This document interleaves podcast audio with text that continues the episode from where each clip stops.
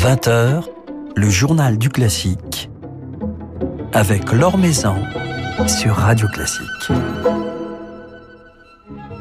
Bonsoir à tous. Un somptueux coffret de pas moins de 33 CD et 19 DVD, auquel s'ajoute un triple album, pour saluer l'une des artistes les plus fascinantes du monde lyrique, Nathalie Dessay a brillé sur les plus grandes scènes internationales, a incarné des héroïnes passionnées, piquantes ou tragiques, a subjugué le public autant par ses prouesses vocales que par sa présence scénique, euh, théâtrale. À l'occasion du 30e anniversaire de ses débuts, célébré par Erato dans le cadre de ce somptueux coffret, et alors qu'elle a choisi depuis quelques années de suivre d'autres voies, de s'épanouir loin du monde lyrique, Nathalie Dessay reviendra ce soir sur sa carrière, sur ce formidable parcours, sur un genre, l'opéra, dont elle s'est affranchie sans pour autant l'oublier. Avant de la retrouver, quelques mots sur l'actualité musicale, une actualité aux accents féminins en cette journée internationale des droits des femmes. Les inscriptions sont ouvertes depuis aujourd'hui pour la seconde édition du concours La Maestra, concours international de chefs avec deux F, qui se tiendra du 3 au 6 mars de l'année prochaine, en 2022 donc. Co-dirigé par Claire Gibault et Laurent Bell, le directeur général de la Philharmonie de Paris, ce concours avait couronné l'année dernière la chef indonésienne Rebecca Tong il réunira pour cette nouvelle édition un jury prestigieux présidé par Deborah Borda, directrice générale de l'Orchestre Philharmonique de New York, euh, avec notamment Marine Alsop, Claire Gibault ou encore Kwame Ryan. Un comité de sélection paritaire a été constitué pour sélectionner les 14 candidates euh, dont la liste sera dévoilée le 24 septembre 2021. Philippe Gau vous en dit plus dans son article publié sur le site de Radio Classique. Thank you. Et c'est une chef, Corinna Niemeyer, qui dirigera l'Orchestre de Paris cette semaine, mercredi à la Philharmonie, pour un concert diffusé en ligne sur le site Philharmonie Live. Corinna Niemeyer, directrice artistique et musicale de l'Orchestre de Chambre du Luxembourg, ancienne chef assistante de l'Orchestre Philharmonique de Rotterdam, et que l'on retrouve régulièrement au pupitre de grandes phalanges européennes et asiatiques. Alors elle dirigera un programme entièrement dédié à Poulenc, le concert champêtre, la Symphonietta et le concerto pour orgue, avec en soliste le claveciniste Jean Rondeau et l'organiste Lauriane Lorca. Alors qu'elles recevaient un enseignement musical, les femmes au XVIIIe siècle ne pouvaient choisir librement leur instrument, étaient exclues de la pratique professionnelle et de la composition. Certains instruments leur étaient autorisés, voire réservés, tel le par-dessus de viol, un instrument cousin du violon qui possède plus de cordes et se tient entre les jambes. C'est ce que nous raconte Florence Bolton, membre dans l'ensemble La Rêveuse, dans le cadre d'une web-série de la scène nationale d'Orléans en collaboration avec le musée des Beaux-Arts. Un coup de projecteur donc sur la place des femmes dans la musique au XVIIIe siècle, une très belle vidéo à voir sur YouTube.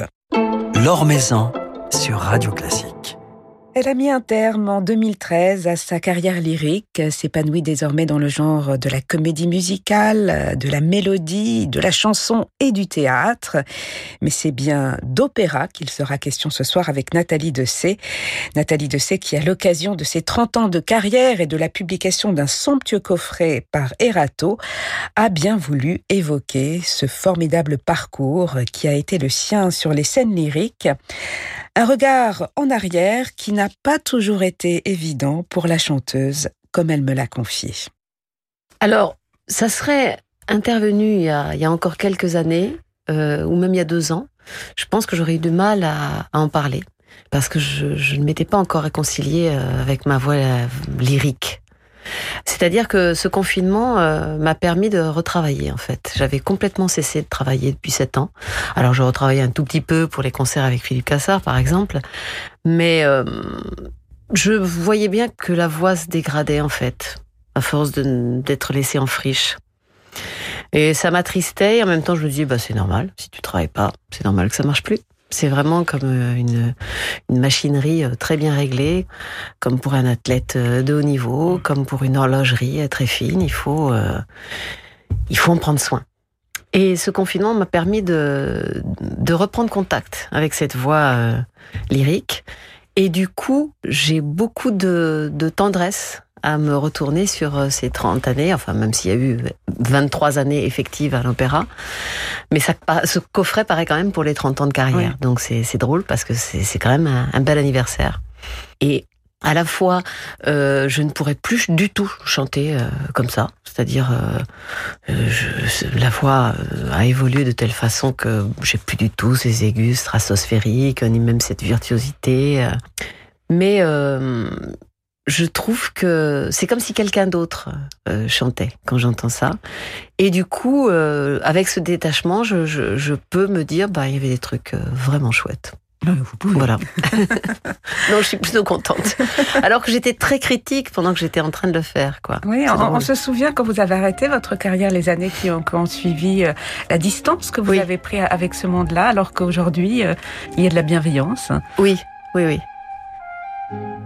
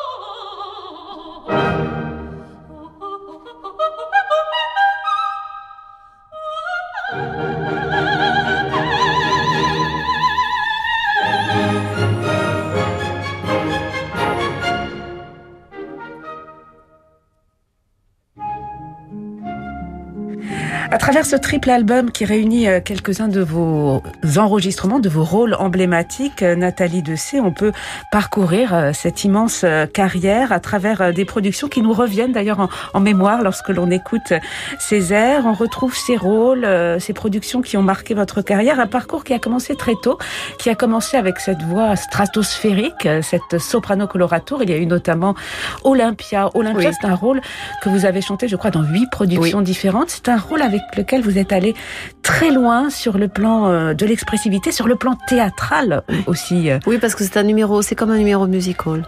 Donc on peut se permettre plein, plein, plein d'interprétations. Euh, plein de façons d'incarner cet automate, en fait, ce robot.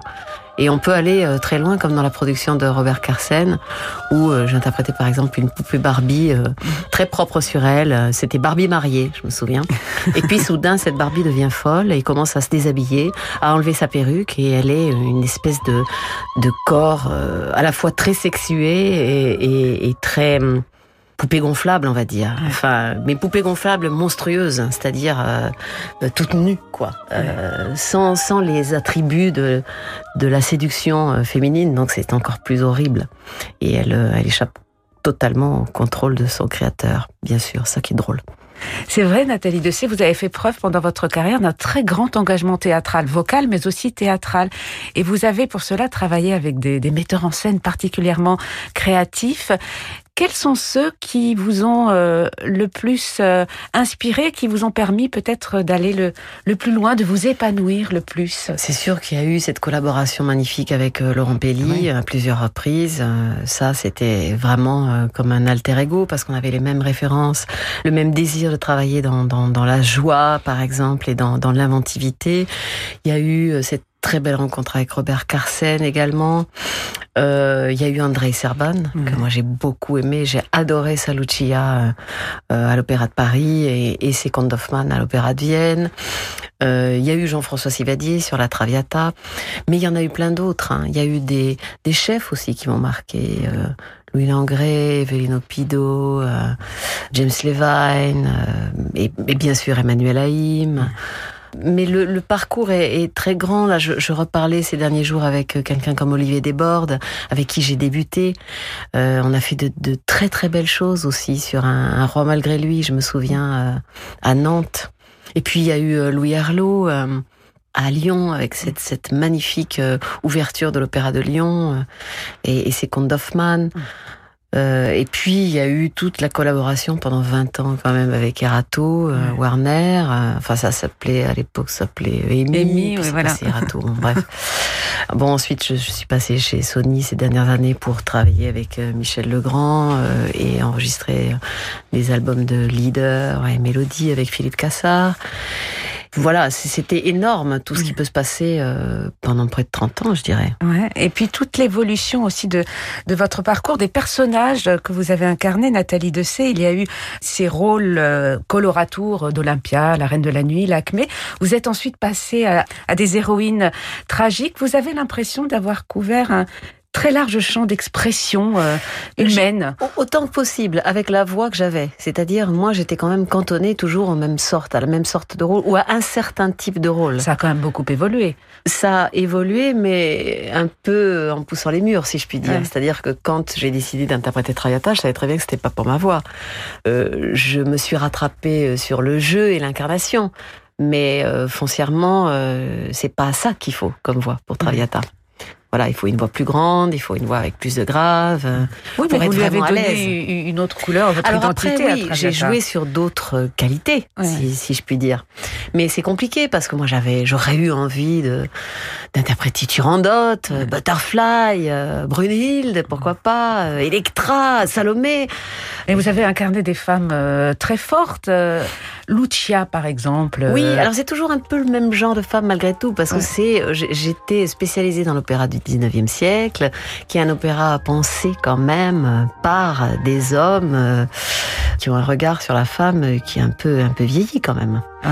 Mais euh, il n'empêche que la musique est sublime.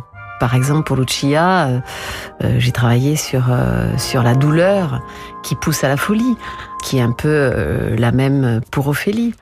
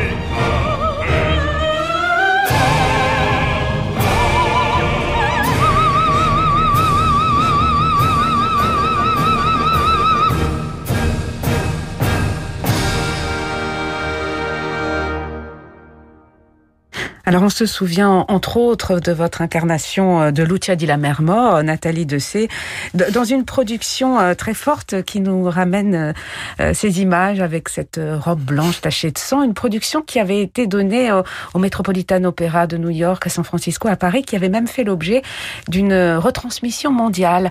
Justement, aujourd'hui, les caméras, les micros sont les seuls vecteurs possibles pour mmh. les chanteurs. Vivement que ça s'arrête. Mais quelle sensation euh, euh, procure le, micro, la caméra pour euh, pour, nous, ça change rien à l'opéra, parce que nous on n'est pas microphoné à l'opéra, quoi qu'il arrive. Non, non, mais de, de se dire que l'on chante pour un, un c'est une pression supplémentaire parce qu'on sait qu'on va être pris de près, que peut-être les défauts vont s'entendre davantage. Donc oui, c'est une pression supplémentaire. Et je me suis toujours demandé si c'était pas quand même un peu scier la branche sur laquelle on est assis ces retransmissions en direct. Bien que j'ai moi-même assisté à certaines retransmissions avec beaucoup de plaisir, parce que c'est très confortable. Mais pour moi, ça remplace quand même pas le spectacle vivant. Et, le fait que ce soit filmé de près, par exemple, parce que l'opéra, c'est un art qui s'apprécie avec un certain bah, C'est un problème. C'est un problème. Alors en même temps, euh, si les interprètes euh, sont des acteurs, ça peut être pas mal. Même si euh, on joue pas de la même façon à l'opéra qu'au théâtre, évidemment, parce que le temps est, est beaucoup plus étiré l'opéra. Donc du coup, euh, l'émotion aussi. Et en plus, euh, c'est très athlétique euh, et très technique la façon de chanter. Donc parfois, c'est pas très joli à regarder, quoi, de près. Alors vous évoquiez euh, tout à l'heure Nathalie Dessay, euh, tous ceux que vous avez croisés, qui vous ont inspiré durant votre parcours de, chanteuse lyrique. Vous citiez Emmanuel Haïm, et j'aimerais qu'on revienne sur sur Emmanuel Haïm puisque vous avez formé avec elle un, duo formidable. Emmanuel Haïm, elle vous a ouvert les portes euh, de la musique baroque. Qu'est-ce que le répertoire baroque vous a révélé alors c'est compliqué cette question, mais par exemple, ce qui m'a plu dans Handel, c'est les décapos. Les dacapos.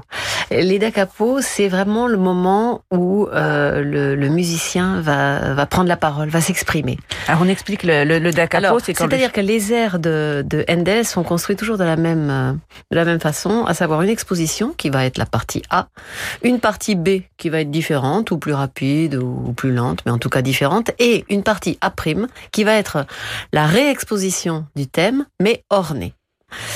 Et là, du coup, on peut s'en donner à cœur joie, quoi.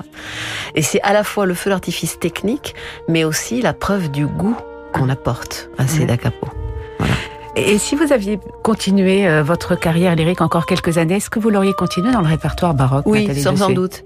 Et euh, c'est un petit regret que j'ai de ne pas avoir fait plus de plus de musique baroque. Oui.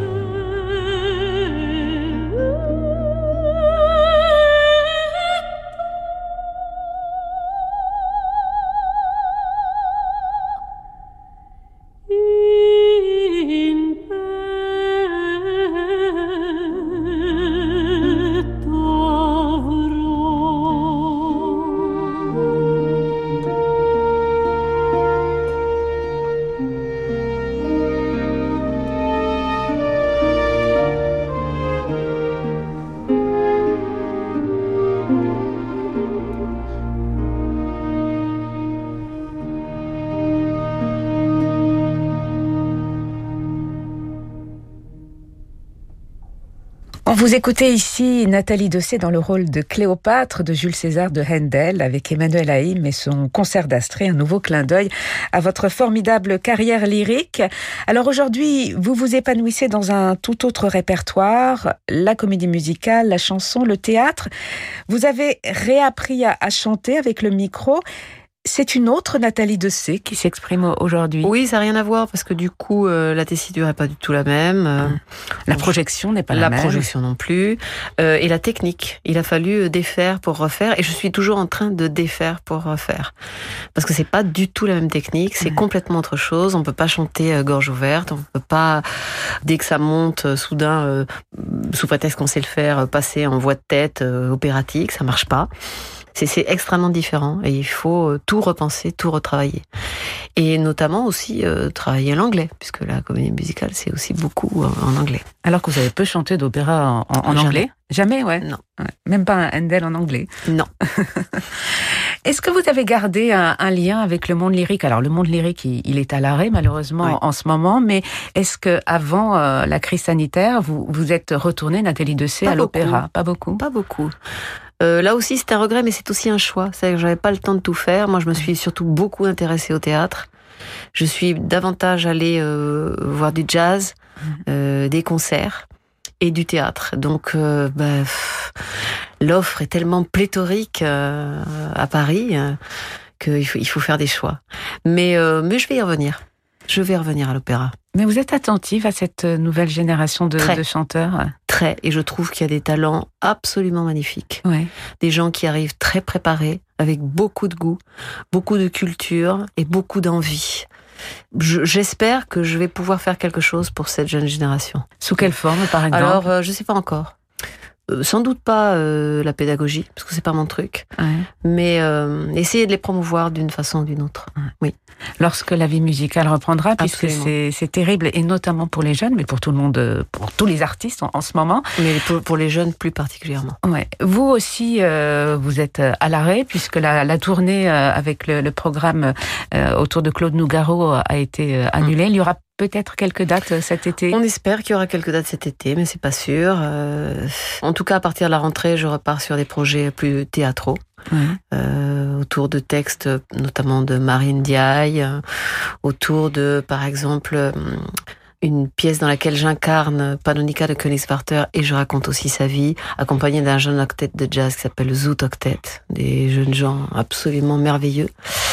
Et puis aussi en fin d'année avec euh, Vanessa Ekamfomala qui a qui est le dramaturge de Jacques Vincey à, enfin qui était le dramaturge de Jacques Vincey à Tours et qui maintenant a pris son envol avec sa propre compagnie qui s'appelle Lapsus Chevelu et avec qui on va faire un travail autour de la figure d'Écho euh, dans les métamorphoses d'Ovide pour en finir avec le chagrin d'amour. Ça sera le, le sujet. Donc tout un programme et à la rentrée il y aura un texte euh, donc de Marine Diaye qui s'appelle Hilda, euh, mis en scène par Elisabeth Chailloux, qu'on espère qu'on va aussi porter euh, et tourner. On espère tous. Et la famille, on vous a entendu pendant le confinement euh, avec euh, vos enfants et avec euh, Laurent Naori. Vous avez une fille chanteuse qui Oui, s'est pas qui vient de sortir un album d'ailleurs avec un groupe qui s'appelle les Voice Messengers, qui sont pareil, un groupe euh, de six chanteurs, dont ma fille, un merveilleux musicien, merveilleux chanteur. C'est vraiment un très très bel album, un très très bel album. Même est-ce que vous auriez envie, Nathalie Dessay, de vous produire sur scène euh, avec elle euh, Ah oui, oui, moi dès que je peux, je, Et si elle en a je, m'impose. dès que je peux, je m'impose. Oui, oui. Et avec mon fils aussi, j'ai j'ai même le projet de, de faire quelque chose style famille Von Trapp de la Mélodie du Bonheur, à savoir euh, tous les quatre euh, un programme où on chanterait, puisqu'on chante tous. Euh, Tom joue également du saxophone, et j'avais imaginé que on pourrait faire des arrangements à quatre voix, trois voix, deux voix, des solos, et puis aussi que Tom puisse jouer du, du saxo, parce que c'est c'est vraiment un magnifique musicien. Et puis peut-être avec un pianiste, et puis peut-être avec quelques autres euh, camarades musiciens, euh, essayer de faire quelque chose de, familial. Et on a pu l'apprécier dans, le cadre de l'album Symphonie pour la vie, auquel vous avez participé en famille. On se réjouit également de, vous retrouver dans tous ces grands rôles avec lesquels vous nous avez fait euh, tant vibrer, Nathalie euh, euh, depuis euh, 30 ans, depuis le début de votre carrière, qui continue différemment aujourd'hui. Donc je rappelle la publication par Erato de ce coffret de 33 CD, 19 DVD. Ça fait tourner la tête, hein, tous ces Ça fait tourner la tête et d'autant plus que le coffret est assez conséquent, très lourd, un peu difficile à ouvrir, mais c'est pour ça que ça, ça, teste le désir des gens d'écouter de la musique. Ouais. Et je disais l'autre jour à quelqu'un qui me demandait ce que ça faisait, je lui disais, bah, écoutez, ce coffret euh, me semble bien lourd et bien compact et si je lance à la tête de quelqu'un, croyez-moi, ça va lui faire mal. Merci infiniment Nathalie Dessé d'être passée nous voir. Merci beaucoup, c'était un plaisir. Merci à vous. night and day.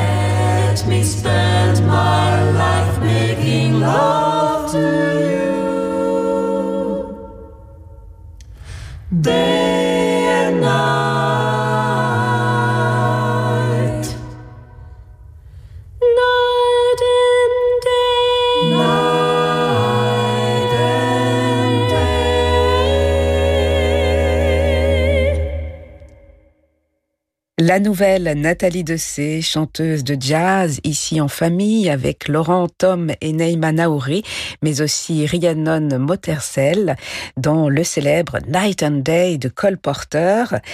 Nathalie Dessé, que nous avons entendu également dans un air d'Olympia des contes d'Hoffmann d'Offenbach avec l'Orchestre Philharmonique de Monte-Carlo et Patrick Fournillet. Dans Lucia di la mer mort de Donizetti avec le concerto Köln et Evelino Pido, ainsi que dans l'air Piangero la sorte Mia de Jules César de Handel, accompagné par Emmanuel Haïm et son concert d'Astrée. Quelques extraits du triple album Nathalie Dessé à l'opéra, publié par Erato, en plus de ce somptueux coffret de 33 CD et 19 DVD. Voilà, c'est la fin de ce journal du classique. Merci à Robin Rievernet pour sa réalisation. Demain, nous serons Dominique Bluzet et Renaud Capuçon, les co-directeurs du Festival de Pâques d'Aix-en-Provence, qui nous présenteront la programmation de la nouvelle édition, nouvelle édition à vivre sur Radio Classique et en ligne. Très belle soirée à tous. Je vous laisse maintenant, comme tous les soirs, en compagnie de Francis Drezel.